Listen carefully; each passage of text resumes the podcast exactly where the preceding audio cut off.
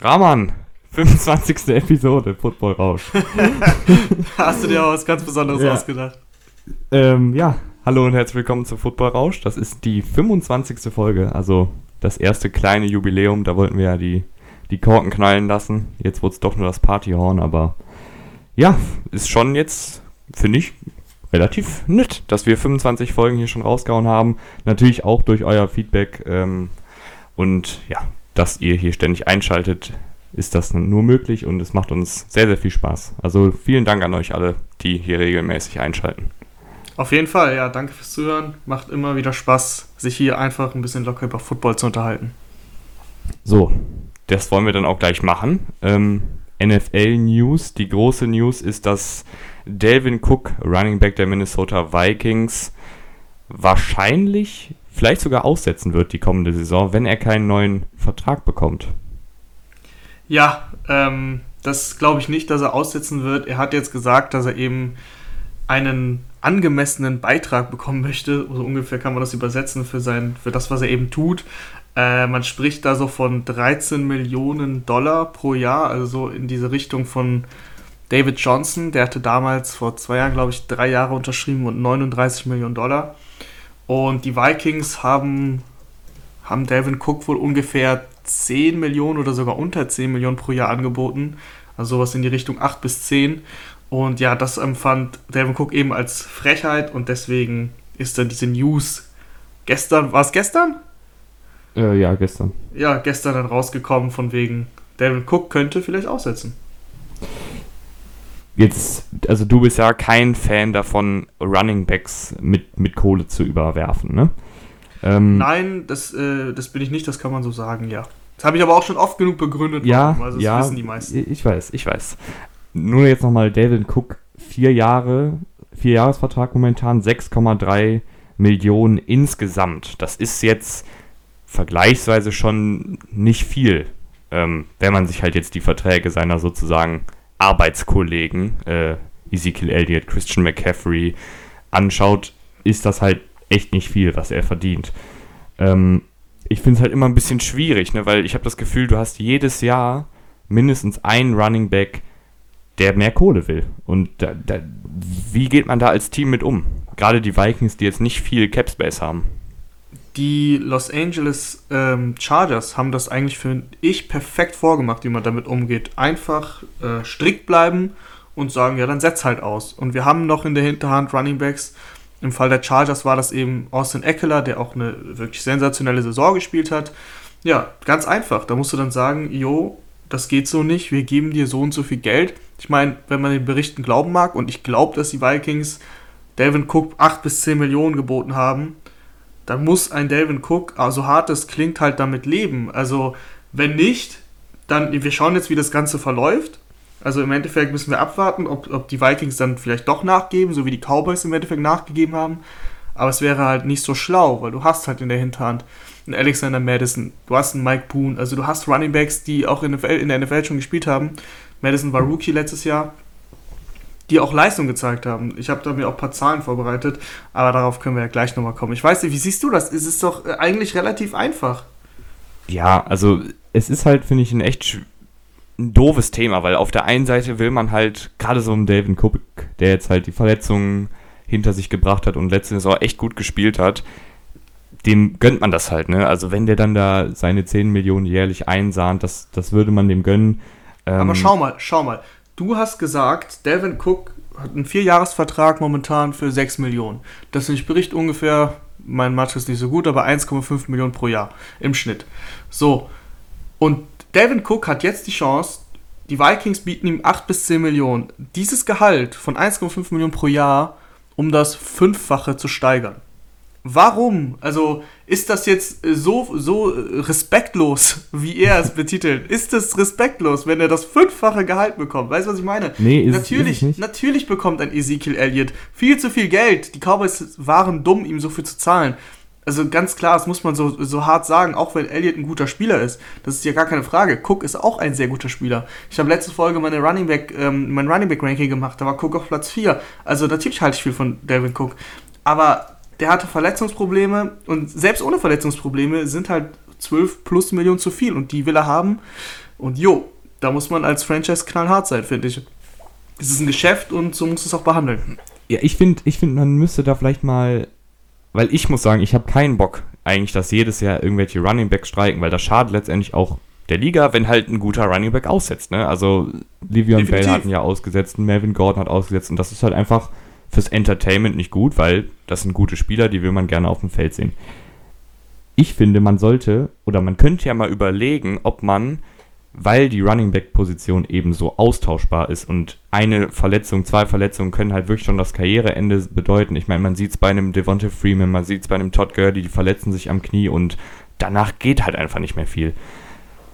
Ich fände es eigentlich ganz cool, wenn die Verträge der Running Backs nur für die Running Backs so umstrukturiert werden, dass halt nicht diese, dieser Standard 4 Jahres Rookie Deal entsteht, sondern halt zum Beispiel ein Drei-Jahre-Deal, wo sehr, sehr viel durch Boni-Zahlungen dazukommen kann. Weißt du, wie ich meine? Dass du halt, sagen wir, Delvin Cook ähm, hat letztes Jahr 50 Catches, 1000 Yards und 10 Touchdowns erreicht. Und für diese drei Sachen gibt es jeweils eine Million Bonuszahlung in dem Vertrag. Dann, hätte, dann wären beide Seiten zufrieden, weißt du?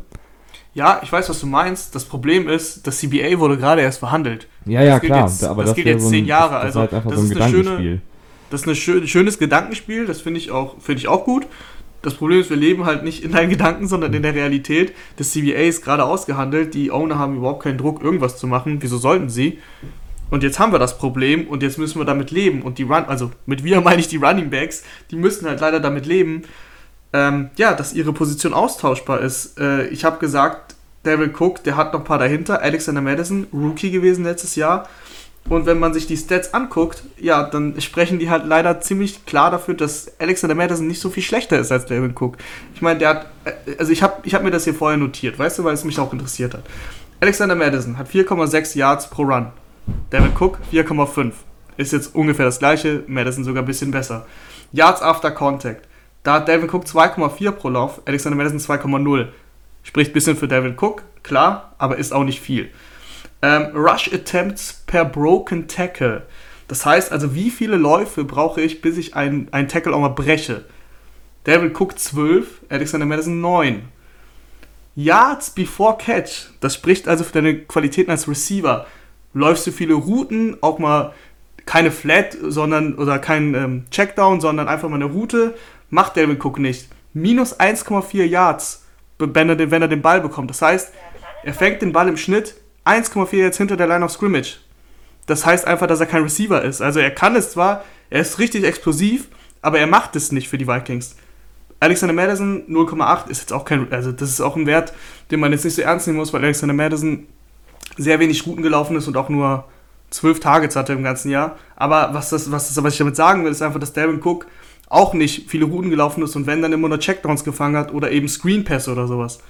Dann, was mich erschre äh, wirklich erschrocken hat, ist, Devin Cook hatte 11% Drop-Rate. Das waren 63 Targets und 7 Drops. Das ist sehr viel. Also vor allem, wenn du bedenkst, dass der nur Screenpässe fängt und Checkdowns. Also weißt du, diese Zahlen sagen doch ganz klar, du kannst einen Devin Cook nicht so viel mehr Geld geben, wenn du einen Alexander Madison in der Hinterhand hast. Ja, und was so, man halt bei Devin, ja, ist ja okay gewesen. Rahman kurz 30.000 Stats runtergejubelt, warum Delvin Cook nicht so gut ist. Ähm, ist aber auch. Ich finde aber auch, äh, um kurz mal zu sagen, Stats sagen natürlich, natürlich nie die ganze Wahrheit. Bei Running Backs finde ich aber, dass du Stats ganz gut einsetzen kannst. Also, das ist mit diesen ganzen Yards per Run und so weiter und was ich ja gerade alles aufgelistet habe, man kann ganz guten Running Back damit bewerten, was das reine Läuferische angeht. Was natürlich ähm, bei Delvin Cook auch gesagt werden muss, das hatte ich ja zu Beginn schon gesagt, sind die Verletzungsprobleme. Ne? Also bei Ezekiel Elliott, natürlich ist das auch zu viel Geld, was die Cowboys ihm gegeben haben, aber bisher stand er auch immer auf dem Feld. Oder zumindest meistens. Und Delvin Cook, die ersten zwei Jahre, da ging nicht viel. Also da war er halt sehr, sehr oft verletzt. Ähm, und eigentlich auch letzte Saison war er gut, aber auch da hat er sich gegen Ende dann echt äh, die eine oder andere Verletzung zugezogen. Also wie du immer so schön sagst, Durability is the best ability und die hat er momentan oder die hat er bisher noch nicht so wirklich zeigen können. Auf jeden Fall. Und man muss aber klar sagen, also in dem ganzen, also viele, wir haben ja auch eine Umfrage gestartet bei Instagram und viele wollen natürlich und fordern, dass Devin Cook auch bezahlt wird. Vielleicht nicht ganz so viel, aber er soll halt sein Geld bekommen. Ähm, es geht einfach darum, dass die NFL, also wenn du jetzt GM bist, das ist eine Salary Cap Liga, das wissen wir alle. Du hast ein bestimmtes Budget und das darfst du halt nicht überschreiten. Und ich habe gestern ähm, vom dem Podcast gehört von The Hurt. Das ist von Colin Coward, ein US-Kollege, der auch teilweise sehr viel Scheiße erzählt. Also so typisch äh, Ami-Style, ein bisschen übertreibt, sehr oft. Aber das fand, den Teil von Devin Cook fand ich sehr gut. Und da ging es auch darum, eben genau um dieses Thema mit Salary Cap und dass du halt verschiedene Positionen hast, die du ja bezahlen musst in einem Salary Cap System. Und ein Running Back taucht bei meinen ersten zehn Positionen, genauso wie bei dem Kollegen äh, Coward, nicht auf. Also wenn ich jetzt ein Team habe und jeden bezahlen muss, sagen wir mal, keiner hat einen Vertrag, dann will ich erstmal meinen Quarterback bezahlen. Ist ja logisch, ne? Dann will ich einen Pass Rusher, da will ich einen Left Tackle, Wide Receiver, Cornerback und so weiter und so fort. Und ein Running Back steht da halt ganz am Ende irgendwann bei mir. Also wie so ein Luxusgut eigentlich. Genau, also davon gibt es leider sozusagen zu viele, sodass sie halt austauschbar sind und die Leistung von dem Running Back an sich bewirkt für dein Spiel, also für das Endresultat, zu wenig, sodass du ihm halt nicht neben diese 10 plus Millionen eigentlich geben solltest. Das ist das Problem der Running Backs. Und die tun mir auch leid dafür, weil das sind diejenigen, also die die Knochen ja hinhalten. Ich meine, die kriegen die meisten Touches pro Spiel, die werden jedes Mal da umgehauen, sind deswegen natürlich auch schnell raus, aber das, das System ist halt irgendwie ja, scheiße für Running Backs. Ja, und, und deswegen hatte ich halt diese, diese etwas, dieses etwas skurrile Dank Gedankenspiel vorgeschlagen, weil so sind halt, so wird uns das immer wieder jedes Jahr begegnen. Dann, dann, dass mehrere Running Backs sagen, wisst ihr was, ich, ich laufe mich da jetzt hier nicht für eine Million kaputt, nur damit ihr mich nächstes Jahr dann nicht, doch nicht verlängert, weißt du?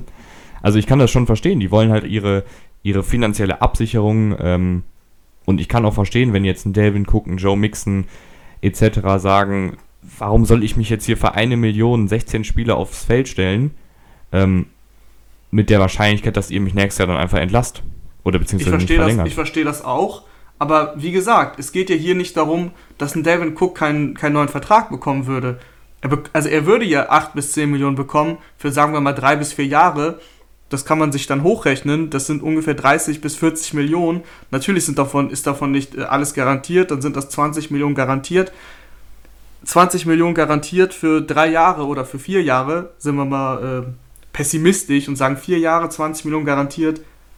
Ja, ganz ehrlich, also äh, klar, die anderen äh, Franchises waren dumm genug, mehr zu bezahlen, aber leb damit. Mit 20 Millionen kannst du deine Familie ernähren und kannst auch äh, deine Enkelkinder ernähren, wenn du dein Geld nicht verprasst. Also da habe ich dann irgendwo auch äh, kein Verständnis mehr. Also natürlich weiß ich, dass ein Spieler auf, die, auf seine eigene Position schaut und genauso bezahlt werden will wie der beste Spieler dort. Aber irgendwo muss man auch realistisch sein. Wir haben gesehen, dass äh, Melvin Gordon, sein Streik hat gar nichts gebracht. Der hat jetzt nur 8 Millionen pro Jahr. Der hätte mehr von den Chargers bekommen. Und der hat auch noch Geld liegen lassen, weil er gestreikt hat. Le'Veon Bell das gleiche. Der hat 14 Millionen liegen lassen, weil er gestreikt hat. Hat auch nicht viel bekommen. Also 5 Jahre und 45 Millionen oder sowas. Äh, ja, was soll man dazu noch sagen? Du siehst, es bringt nichts. Aber gut, lass sie streiken. Vielleicht, also ab und zu bringt es was, bei, bei Elliot zum Beispiel, aber äh, insgesamt, glaube ich, schadest du dir damit einfach selbst. Ja, also da bin ich auch bei dir. Es ist halt einfach ein sehr, sehr. Es ist halt ein Business, wie man immer so sagt. Und äh, die Fakten interessieren sich halt nicht für deine Gefühle, weißt du? Also klar. Ja, ja genau. Ähm, Fakt ist halt, dass Running Backs austauschbar sind und Fakt ist auch, dass Running Backs die kürzeste Karrierezeit in der NFL haben und selbst wenn du dich dann als bester Running Back fühlst, äh, bringt dir das halt nicht viel. Definitiv, das muss man so sagen. Es gilt für, für alle Running Backs. Also Christian McCaffrey hat jetzt auch einen sehr, sehr schönen Deal unterschrieben, aber auch da, aber das Thema hatten wir ja schon. ja, und der ist natürlich auch nochmal ein bisschen das ist nochmal ein ganz anderes Thema, natürlich, ähm, natürlich. Das haben wir ja ewig lange besprochen, da müssen wir natürlich, jetzt natürlich, natürlich, aufgreifen. Das kann sich ja jeder nochmal in der Playlist anhören. Ähm, die Folge heißt Hitzig, Hitziger Footballrausch. ähm, und so, jetzt nächstes Thema. Äh, sehr, sehr schwieriges Thema, sehr, sehr blödes Thema, aber das muss natürlich angesprochen werden. Ähm, die NFL hat ein, ähm, Statement zum, zum Rassismusvorfall äh, rausgehauen ähm, und 44 Millionen Dollar äh, an mehrere, an hunderte von Organisationen äh, gespendet, um eben ähm, ja, gegen Rassismus, gegen Ungleichheit vorzugehen. Das ist jetzt aber nicht nur positiv aufgefasst worden. Das nicht, aber ich bin da ehrlich gesagt, ähm, also ich fasse es sehr positiv auf, weil man muss einfach ganz klar sagen, das ist ein krasser, ein krasser Schritt, den die NFL macht, weil das haben sie bisher so nicht gemacht. Also die Owners und so weiter, es wurde verboten äh, zu knien während der Hymne und wenn, dann bitte in der Kabine und so weiter und so fort. Und jetzt hat sich eben Roger Goodell dahingesetzt vor die Kamera und hat das erste Mal überhaupt ein klares Statement gesetzt und gesagt, ey, wir unterstützen euch. Und das gab es davor nicht. Das muss man wirklich äh, deutlich sagen. Deswegen finde ich das, also klar kann man das jetzt heuchlerisch finden, aber hey, ist doch besser als nichts. Also man kann sich doch freuen. Und jetzt müssen wir natürlich, heißt das aber nicht, dass es damit vorbei ist. Jetzt musst du natürlich abwarten, wie die Saison verläuft, ob Spieler äh, streiken, nicht streiken, sondern sich hinknien können ohne dass irgendwie gehandelt wird, beziehungsweise das soll auch gerne festgehalten werden auf Kamera. Wenn das äh, gemacht wurde im letzten Jahr, dann wurde es meistens im TV gar nicht erst gezeigt, weil die NFL das nicht wollte. Aber jetzt haben sie sich, wie gesagt, klar positioniert und äh, deswegen äh, finde ich das sehr gut. Ich weiß nicht, klar sagen viele, das wäre heuchlerisch, aber besser als nichts. Also Eric Reed, äh, ehemaliger Safety der Panthers, momentan Free Agent, hat geschrieben auf Twitter, ähm, in eurer Selbstreflexion habt ihr euch dazu entschieden, 0,00275% eures, eurer Einnahmen von 2019 ähm, zu spenden für das, wofür ihr euch so sehr einsetzt. Also halt ein bisschen ironisch oder sehr ironisch gemeint. Ähm, ja, das kann man natürlich so oder so sehen. Ja, ne? ich meine, klar. Die, die, Summe, die Summe ist jetzt ein anderes Thema. Also 44 Millionen ist für die NFL nicht viel Geld. Ein Michael Jordan hat jetzt beschlossen, mit seiner, mit seiner Firma, natürlich, der ist ja stinkreich, äh, hat ein Gesamtvermögen, glaube ich, von über 2 Milliarden äh, Dollar. Der hat jetzt 100 Millionen gespendet. Das ist natürlich nochmal ein anderes äh, Statement. Aber mir geht es gar nicht so sehr um die Spende an sich, sondern dass du dich klar bekannt hast. Und das hast du, wie gesagt, bis hierhin nicht gemacht. Und ähm, das fand ich auch sehr interessant. Äh, da gab es natürlich auf Twitter wieder zahlreiche Quellen, die Dinge behauptet haben.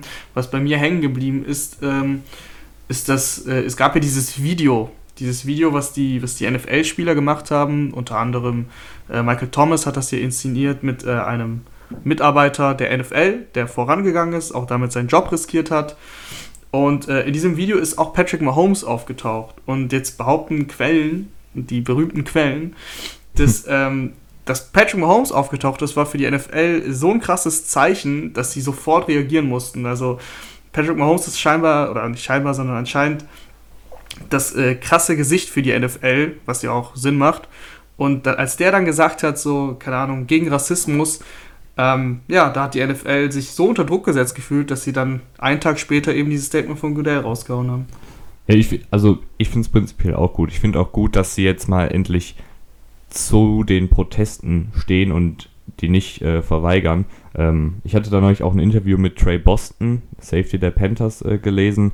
Der erzählte, dass ihnen der damalige Owner Jerry Richardson strikt verboten hat, irgendeine Form von Protest auf dem Feld auszuüben. Also das finde ich auch echt krass. Ich meine, ähm, also wofür lebt man denn in einem freien Land, wenn man da nicht seine Meinung äußern könnte? Und ich meine, vor allem die Amis, die so stolz auf ihr freies ja, Land sind. Und ich meine, letztendlich, äh, wo soll denn zum Beispiel ein Colin Kaepernick sonst protestiert haben? Soll der bei sich im Hinterhof gekniet haben? Das hätte ja irgendwie jetzt nicht so viel gebracht. Deshalb finde ich es gut, dass die Spieler ihre Plattform da jetzt nutzen dürfen. Und ich gehe auch davon aus, und das wurde auch schon, ist jetzt auch schon mehrfach durchgesickert, dass ganz, ganz viele Spieler äh, den berühmten Kniefall machen werden während der Hymne und ich finde das gut. Also auf jeden Fall, definitiv. Ich glaube, dieses, dieses ganze Thema, was gerade in Amerika da, äh, abläuft, auch wenn es natürlich einen sehr, sehr traurigen Hintergrund hat, aber da passiert gerade wirklich was. Also es gibt ein Umdenken.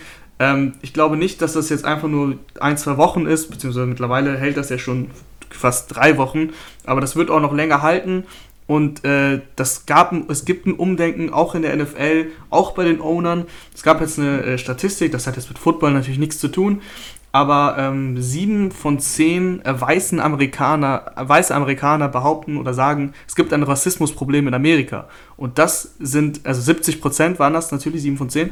Und das Der sind 26. Boss. Oh, Wahnsinn, oder? Und das sind ganze 26 Prozent mehr als äh, vor den ganzen Vorfällen. Also die, diese Zahl von Amerikanern, von weißen Amerikanern, die ein Rassismusproblem sehen, die hat sich um 26 Prozent gesteigert. Und ich glaube, das siehst du auch in der NFL, das siehst du natürlich bei den Spielern, die äh, jetzt auch äh, erstmals, ich meine, ein Drew Brees hat sich richtig selber ins Knie geschossen erst. Äh, das, das Thema habt ihr alle mitbekommen, wo er gesagt hat eben, dass er, dass er die Flagge nicht äh, respektlos behandeln will und nicht knien will, hat er so viel Hate bekommen, dass er selber sich äh, hingesetzt hat und glaube ich richtig damit auseinandergesetzt hat, zusammen mit seinen Mitspielern und der hat sich dann gegen, gegen Donald Trump gestellt und ein Statement rausgehauen an Donald Trump, weil Donald Trump in dieser Zwischenzeit gesagt hatte, er findet das gut, was Breeze macht und so weiter und hat sich dann dagegen gestellt. Allein, dass ein weißer, so gestandener Quarterback sich dahinstellt und sagt, nee, sorry, Mr. President, ich hab, ich hab, ich, ich lag einfach daneben und äh, du auch. Also das ist für mich so eine krasse Aussage. Ich finde es auch echt gut. Ich finde auch, ähm, das hatte ich auch in dem, also wir haben ja auch ein Statement-Video äh, rausgehauen zu dem Thema, beziehungsweise ich. Ähm, ich finde es echt krass, also ich will jetzt natürlich jetzt auch nicht wieder zu politisch werden, aber das muss, ich finde, das ist einfach so ein wichtiges Thema, dass das einmal gesagt das werden ist, muss. Man muss aber ganz klar hier sagen, das ist momentan das bestimmte Thema auf der, auf der ganzen äh, Welt und äh, im Football passiert sowieso nicht so viel und in, im Football, in der NFL ist das auch ein sehr bestimmtes Thema, deswegen kann man ja definitiv drüber reden. Also das interessiert sehr, sehr viele Leute da draußen. Ähm, was ich sehr, sehr gut finde, ist, dass George Floyd scheinbar nicht nur ein Hashtag bleibt, weißt du? Also, dass halt, das ist ja nichts Neues, dass ein Schwarzer von einem weißen Polizisten erschossen oder ermordet wurde. Bloß in der Vergangenheit hatte ich immer so das Gefühl, ja, dann gab es einen medialen Aufschrei, ja, es haben, gab auch Proteste, aber nach ein, zwei Wochen ist das wieder total abgeflacht, unter den Teppich gekehrt worden und es hat eigentlich keinen mehr gejuckt. Aber ich habe das Gefühl, und es zeigt sich ja auch auf der ganzen Welt in Bildern, ähm, dass jetzt endlich mal wirklich was gemacht wird, weißt du? Also, dass halt dass nicht nur einmal gehashtagt wird und einmal auf einen Protest gegangen wird und gut ist, sondern dass jetzt wirklich Taten folgen auf die ganzen, ähm, auf den ganzen Aufschrei. Auf das jeden Fall, das wollte ich ja auch eben damit sagen. Also ich denke, ich denke genau das Gleiche und ähm, es ist ein, ist ein positives Zeichen für Amerika, für, für die ganze Welt, dass Rassismus jetzt anders angegangen wird. Alltagsrassismus gibt es überall, das gibt es in Deutschland, das gibt es in jedem anderen Staat. Und äh, ja, dagegen muss man was tun und dagegen wird jetzt was getan. Und das ist auf jeden Fall ein gutes Zeichen. Gut, das wäre dann jetzt auch der politische Teil, beziehungsweise wir kommen jetzt zu euren Fragen und da ähm, ist das Breeze-Thema natürlich auch zu Recht aufgekommen. Deswegen würde ich jetzt mit der Frage, weil es eben jetzt noch ganz gut passt, äh, direkt mal anfangen. Nämlich hat ähm, Biochi, ich hoffe, ich spreche dich richtig aus, äh, gefragt. Ah, nee, nee, Moment, gar nicht wahr. Lucky Luke hat gefragt, ähm, was sagt ihr beide zu der Situation um Drew Brees und seine Aussage zur Flagge und die möglichen Folgen für die Teamchemie? Ich würde sagen, die ersten beiden Sachen haben wir ja gerade schon abgehakt. Ähm, gehen, wir auf die, Team, gehen wir auf die Teamchemie ein. Teamchemie, ähm, was sagst also du da dazu? muss man, es, ist, es war echt hart. Also Malcolm Jenkins, der jetzt neu ist bei den, bei den Saints, hat sich in einem Video klar geäußert und auch wirklich mit heftigen Worten gesagt, dass ja Drew Brees bitte die Schnauze halten soll, wenn er sowas sagt. Ähm, Michael Thomas hat sich dagegen geäußert, Alvin Kamara, Demary Davis, das waren einige. Und äh, Drew Brees hat sich dann natürlich entschuldigt. Und ähm, ja, also was man jetzt von dieser Entschuldigung halten soll, ist die eine Frage. Die, die Spieler haben Meetings gehabt, das ist äh, rausgekommen und sehr emotionale Meetings. Ähm, ich glaube, dass das Zeichen gegen Trump, was ich eben schon äh, angerissen habe, also dass er dagegen, dass er gegen Trump sich hingestellt hat, das kam bei vielen Spielern sehr, sehr gut an. Also, dass, wie gesagt, ein der Führungsspieler schlechthin, der Quarterback, der weiße Quarterback, der ähm, ja eigentlich auch sehr konservativ ist, sich so gegen den Präsidenten hinstellt, gegen den die meisten dunkelhäutigen äh, Amerikaner und dunkelhäutigen NFL-Spieler ja schon, ja, die haben halt was gegen Trump, logischerweise, das muss man jetzt nicht näher beleuchten. Ähm, das war ein krasses Zeichen und ich glaube, dass es, also viele haben auch gesagt, Thomas hat sich geäußert, Camara hat sich geäußert, dass es, dass es sich damit erledigt hat für sie. Ich glaube, mit diesem Trump-Signal hat es sich wirklich erledigt und die raufen sich zusammen. Ja, also ich, ich war auch echt ähm, also ich hatte echt ein bisschen Schiss für Drew Brees, dass da die O-Line am ersten Spieltag äh, den gar nicht mehr beschützt. Ähm, aber jetzt glaube ich auch mit der Entschuldigung und mit den Tweets und mit den Meetings hat sich das dann wieder ein bisschen beruhigt. Und ich meine, letztendlich muss man auch sagen, es ist halt ein Job, ne? Also es sind Arbeitskollegen und du musst jetzt nicht mit jedem beste Buddies sein, wenn man das mal so hart äh, sagen kann. Ähm, also da musst du dann einfach deinen Job machen und dein Job ist halt, Pässe von Drew Brees zu fangen und dich jetzt nicht mit dem auf politischer Ebene zu verstehen, wenn man das jetzt mal ganz hart trennen würde. Ganz genau, also das wird im Endeffekt, das ist, die NFL ist noch ein paar Monate hin es hat sich jetzt schon ein bisschen beruhigt, was Drew Brees angeht. Und ja, die raufen, wie gesagt, die raufen sich zusammen. Das ist ein Job, wie du gesagt hast. Äh, ein, ein Offensive Tackle lässt jetzt nicht den Pass Rusher einfach durchlaufen, weil dann kriegt der auch richtig Anschiss und spielt im Zweifel einfach nicht. Äh, das sowas passiert nicht. Äh, ein Wide Receiver droppt den Ball nicht, weil jeder sieht, dass er ihn gedroppt hat. Das ist ja Quatsch. Deswegen, das wird sich, wie gesagt, alles wieder einraufen. Dann würde ich sagen, bleiben wir jetzt direkt mal bei der Chemie, aber gehen rüber zu der Quarterback-Wide Receiver Chemie. Und da fragt Shadowpole, welches Team hat das beste Quarterback-Wide Receiver Duo von der Chemie her? Ähm, gerne eine Top 3. Also Top 3 Wide Receiver zu Quarterback-Kombis. Aus dem Stegreif, Rahman? Ich wollte gerade sagen, aus dem Stegreif. Ich habe mir das jetzt nicht vorher überlegt. Aber weil wir gerade bei Drew Brees und Michael Thomas waren, kann man die auf jeden Fall mal reinwerfen. Also Top 3 definitiv. Ähm, das Gute ist bei den beiden, dass weder Michael Thomas der krasseste Deep Threat der Liga ist und äh, Drew Brees auch die Pille nicht mehr 50 Yards downfield wirft. Und deswegen ist das ein sehr, sehr, sehr gutes äh, Quarterback-Wide Receiver-Duo. Ich meine, das siehst du ja jedes Jahr. Der hat mit Abstand die meisten Targets. Der hat letztes Jahr den äh, Catch-Rekord gebrochen. Äh, ja, der fängt auch fast alles, was in seine Richtung kommt. Also ähm, Drew Brees und Michael Thomas würde ich jetzt aus dem Stehgreif sogar an die einsetzen. Hast du irgendein Duo, was du da davor siehst? Ja, es sind ja echt einige Duos, einige es gibt sehr viele, das gute Duos sagen, ja. ähm, weggebrochen auch. Also Philip Rivers zu Keenan Allen wird nicht mehr sein. Tom Brady zu Julian Edelman wird nicht mehr sein. Big Ben zu Antonio Brown ist jetzt schon seit einer Saison nicht mehr. Also das waren für mich echt richtig, richtig gute Duos. Ähm, auch Deshaun Watson zu DeAndre Hopkins ist nicht mehr. Also da sind sehr, sehr viele weggebrochen.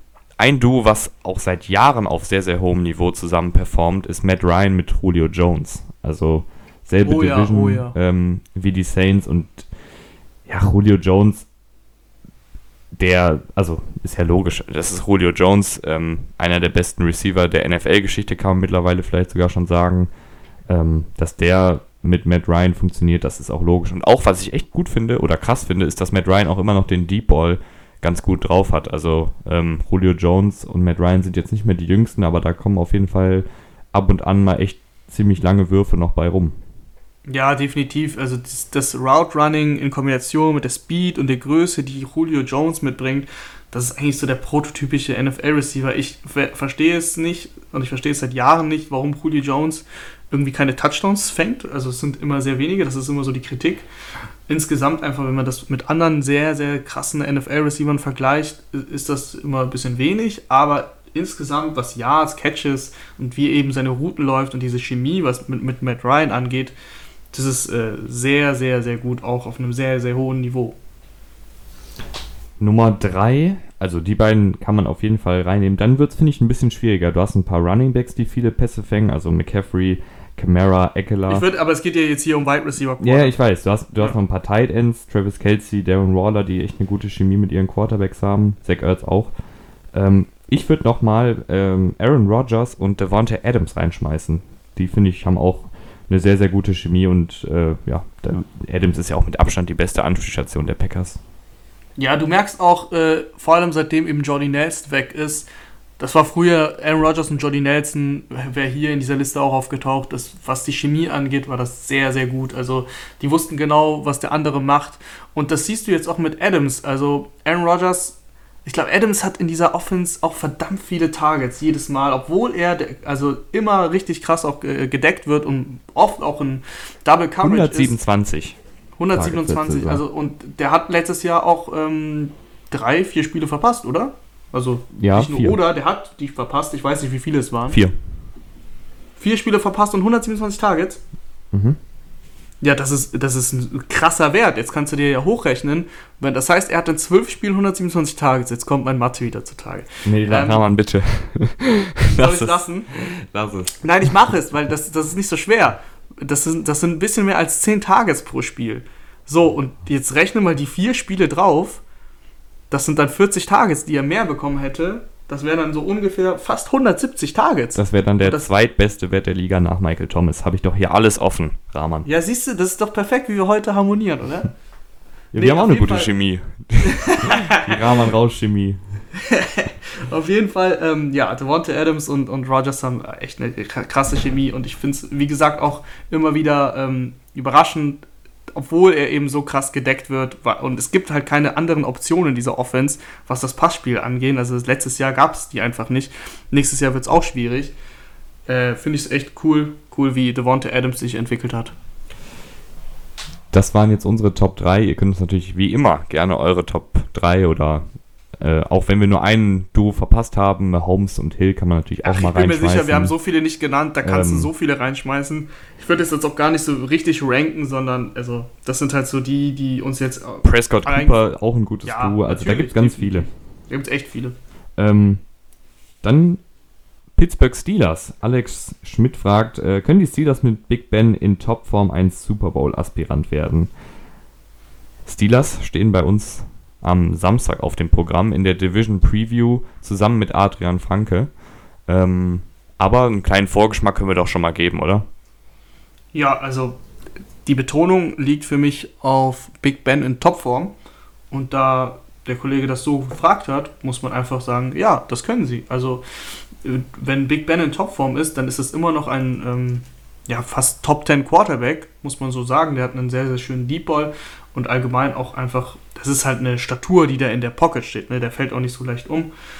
Äh, und mit den Waffen, die er hat, also man muss halt immer, müssen halt alle auch fit bleiben, das ist klar. James Conner hatte letztes Jahr immer wieder Probleme. Ähm, der muss halt auch mal gesund durch eine Saison kommen. Dann hast du Juju, der hat letztes Jahr auch nicht performt, das war aber auch ohne Big Ben. Ich glaube, mit Big Ben wird das deutlich besser. Und dann kannst du eine gute Offense aufs Feld führen. Keine Elite-Offense, aber eine gute.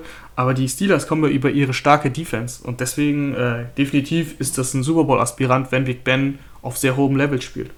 Ja, die Defense war ja letztes Jahr Top 6 in Kategorien wie zugelassene Punkte oder zugelassene Yards. Also das war echt top. Man muss allerdings auch sagen, äh, die sind echt jetzt in dem Win-Now-Modus. Also die Steelers müssen vertrauen Big Ben, haben keinen Quarterback gedraftet, keinen äh, hochkarätigen Namen in der Free Agency auf Quarterback geholt. Ähm, da ist jetzt wirklich Win Now mit Big Ben.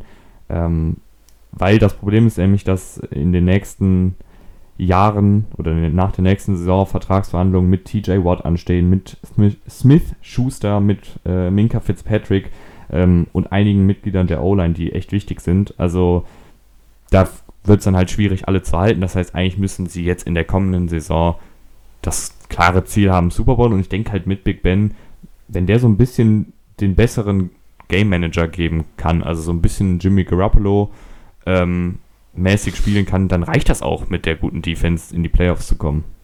Genau so sehe ich das auch. Also deswegen Super Bowl-Aspirant auf jeden Fall. Dann die nächste Frage, ähm, auch wieder von Alex Schmidt. Äh, wer hat die beste Defense? Das ist immer eine, so eine Frage, ja, das ist ja, wir können es ganz gut in die Glaskugel schauen, aber äh, sehr schwer zu beantworten. Auch so pauschal jetzt eine Defense zu nennen, äh, finde ich schwierig. Ähm, die Steelers muss man dann nennen, ganz klar, also in dem, in dem, im Kreis, die die beste Defense stellen können. Die 49ers hatten letztes Jahr eine brutal gute Defense. Ich glaube, dass die ein bisschen nachlassen werden, weil sie auch Schwächen auf Cornerback haben. Ähm, deswegen, was ich jetzt sagen würde, ist äh, Chicago Bears. Ich glaube, die kommen wieder zurück. Letztes Jahr war das nicht ganz so dolle. Äh, aber die haben die Qualität einfach. Die haben jetzt hier Robert Quinn auch noch geholt. Der kommt, äh, der Pass Rusher. Ähm, der wird neben Khalil Mack, glaube ich, richtig Druck machen. Und äh, deswegen glaube ich, dass, dass die Bears auf jeden Fall zurückkommen. Ich würde jetzt mal einen ganz anderen Namen noch reinschmeißen. Die Los Angeles, Los Angeles Chargers. Ähm, die hatten immer viel Verletzungspech, aber auf dem Papier sieht das jetzt vor der Saison echt gut aus. Auf Cornerback Chris Harris, Casey Hayward, Desmond King, dann die Passrusher Joey Bosa, Melvin Ingram. Hinten ist Nasir Adelaide und ähm, Derwin James, absolute Maschine. Derwin James, äh, sehr, sehr flexibel, so ein bisschen wie Jamal Adams, aber war letzte Saison leider auch äh, verletzt.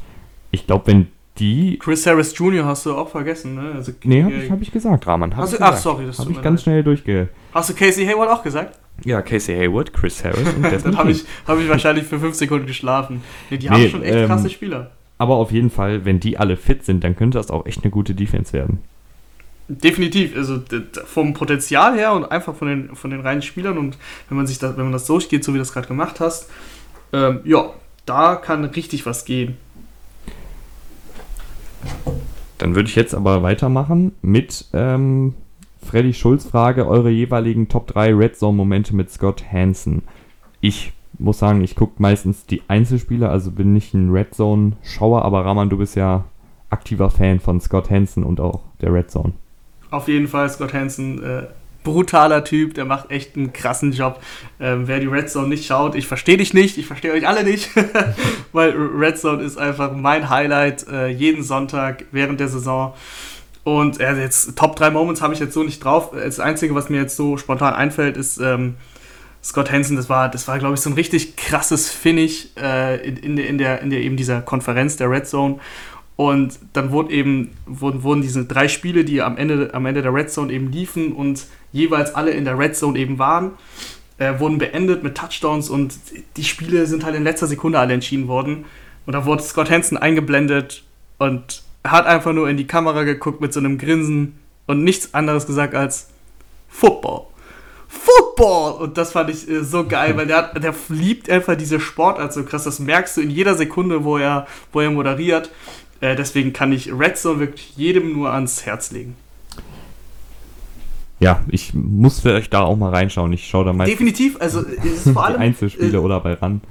Also ähm, ich muss echt sagen, natürlich, ich verstehe jeden, der sagt, das ist ihm zu wild. Weil das sind in, der, in den 19 Uhr Spielen meistens acht bis neun Spiele, die parallel ablaufen. Und das geht dann teilweise sehr krass hin und her und dann werden drei Spiele gleichzeitig eingeblendet, die eben in der Red Zone sind, weil das Format ist ja so, dass du Spiele zeigst, wo Mannschaften eben gerade in der Red Zone sind, deswegen heißt das Ganze ja auch so.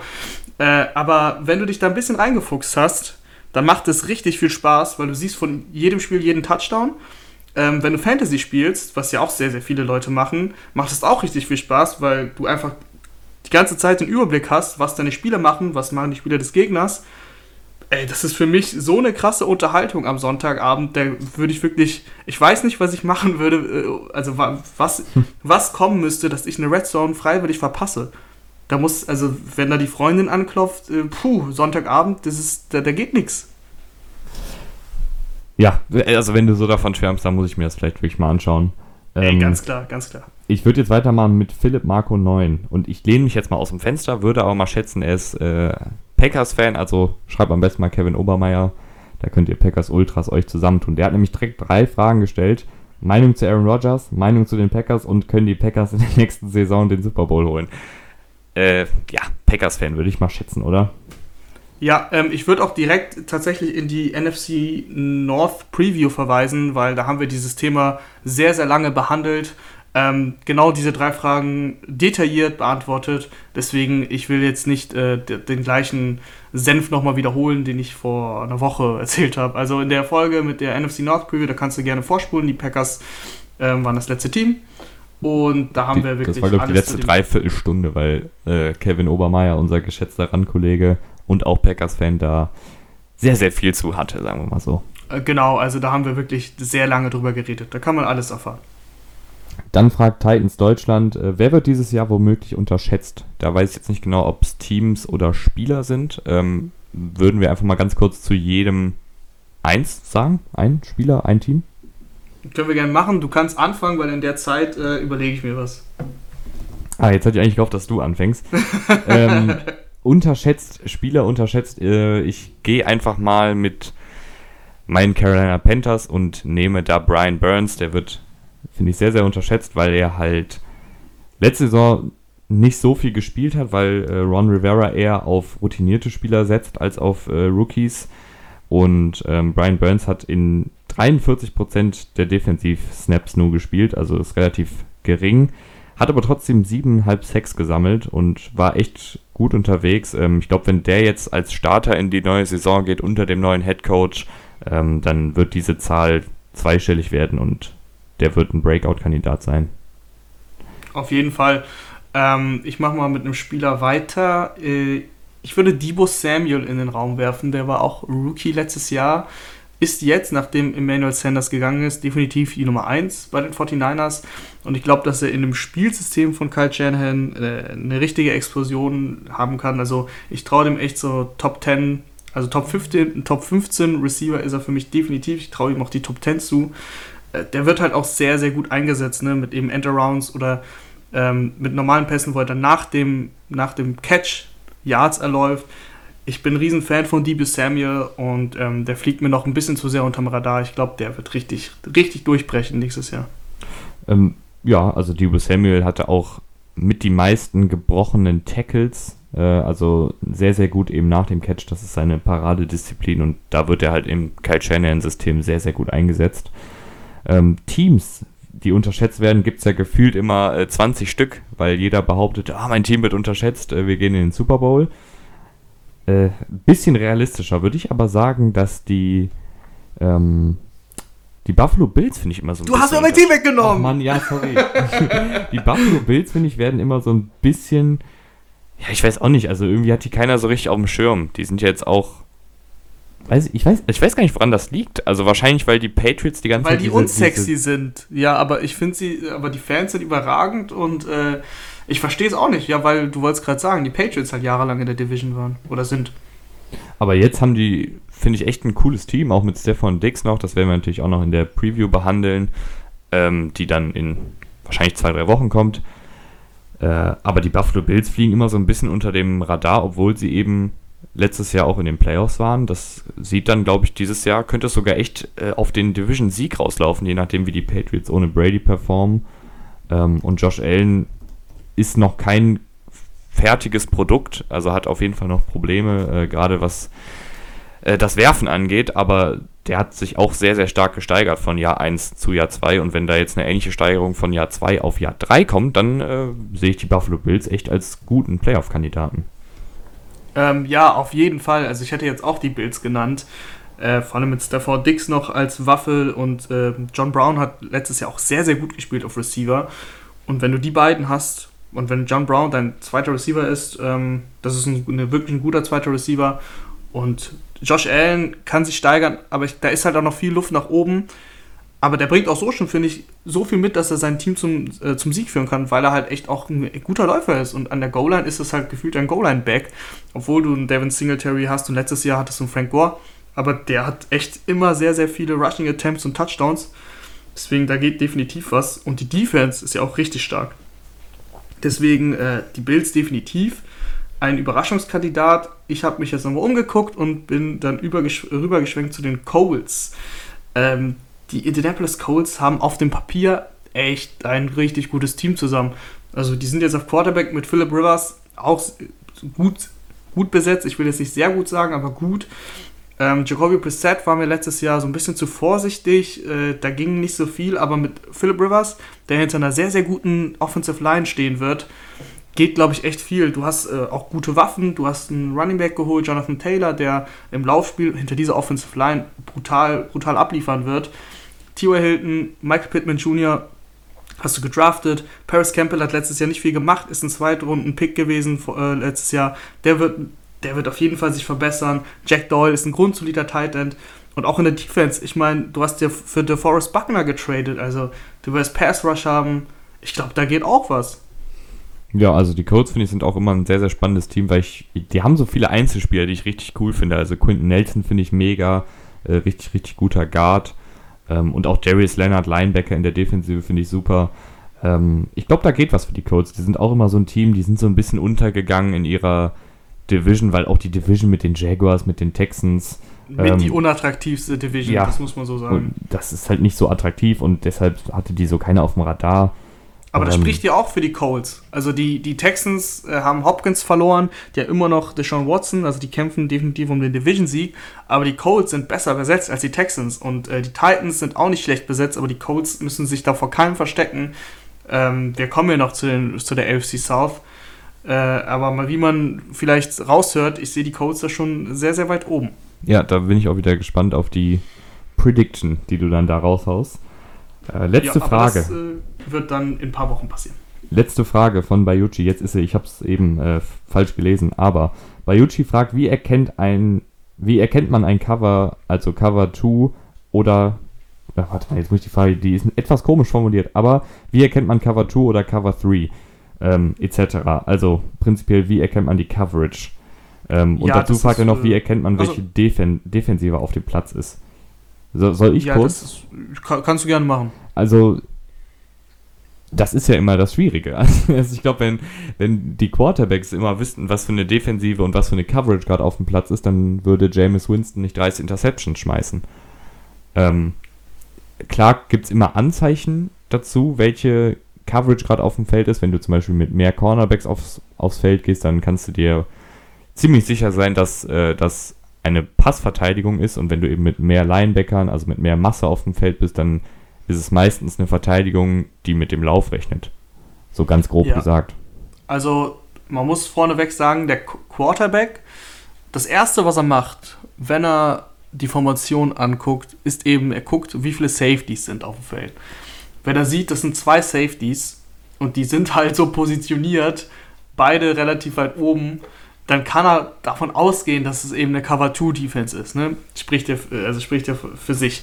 Wenn er sieht, es ist nur ein Safety auf dem Feld und es steht nur ein Spieler in der Mitte des Feldes, dann kann es sehr sicher sein, dass es entweder Cover 1 ist, das heißt ähm, Man-Coverage mit einem deepen Safety, oder eben eine Cover 3, also dann eben eine Zone-Verteidigung, aber Cover 3 und Cover 1 das nimmt sich nicht so viel, außer dass das eine halt ein Zone-Konzept ist und das andere ein Man-Konzept. Also das Erste, was der Quarterback eben macht, ist gucken, wie viele Safeties sind auf dem Feld. Natürlich kannst du einen Quarterback auch ein bisschen, ja, ich sag mal, verarschen, wenn du äh, zwei Deep Safeties aufstellst und dann nach dem Snap sich einer sofort in die, ähm, in die Mitte orientiert und reinrückt und der andere eben rausrückt und alleine hinten abdeckt und da spielst du keine Cover 2, sondern auf einmal Cover 3 oder eben Cover 1 oder der kann dann blitzen, das kann, da kann man wirklich krass variieren. Aber das ist so das Grundprinzip, dass der Quarterback eben schaut, okay, wie viele Safeties sind da und äh, manchmal kannst du ja auch einen Spieler, äh, um gut zu erkennen, ob es eben Zone oder Man Coverage ist, einen Spieler in Motion schicken. Also dann bewegt sich halt ein Receiver über das Feld und wenn einer mitläuft, ein Verteidiger, dann weißt du, das ist Man Coverage. Also zu 90 Prozent. Da, selbst da kann man auch tricksen, aber das wird selten gemacht. Und wenn kein Spieler mitläuft, dann weißt du, okay, das ist Zone Coverage. Also so ungefähr schaut sich der Quarterback an, was ihn erwarten wird. Aber es ist halt letztendlich dann doch ein, wie so ein Schachspiel. Also es weiß keiner, es ist halt immer so ein Hin und Her. Ne? Die Defensive versucht, ihre eigentliche Coverage zu verstecken und äh, der Quarterback versucht halt rauszufinden, was die spielen. Ähm, manchmal Glück gelingt ihm das vorher, gerade den erfahrenen Quarterbacks, die, die kennen das alles schon, die, die kennen jede Motion, die, so ein Brady, der weiß meistens wahrscheinlich, äh, was für eine Coverage da gerade auf dem Feld steht. Aber gerade junge Quarterbacks kannst du mit viel, viel Bewegung in der Defensive echt verwirren. Also wenn da die Cornerbacks und Safeties nach dem Snap noch rotieren, dann passieren halt oft diese sogenannten Rookie-Mistakes, dass sie halt dann eine Interception werfen, die nicht hätte sein müssen. Jo, auf jeden Fall. Also das, das sieht man auch so bei den Ravens zum Beispiel, die meistens, keine Ahnung, acht Leute an die Line of Scrimmage stellen und dann rushen im Endeffekt nur vier, vier rücken raus oder es rushen auf einmal alle. Also das weiß man dann halt nie, was kommt. Ähm, da kann man wirklich sehr, sehr gut variieren und da darf man nicht, ähm, ja, so standardmäßig immer das Gleiche machen. Das ist, glaube ich, so das Wichtige. Und das wäre es dann jetzt auch schon gewesen mit der Jubiläumsfolge.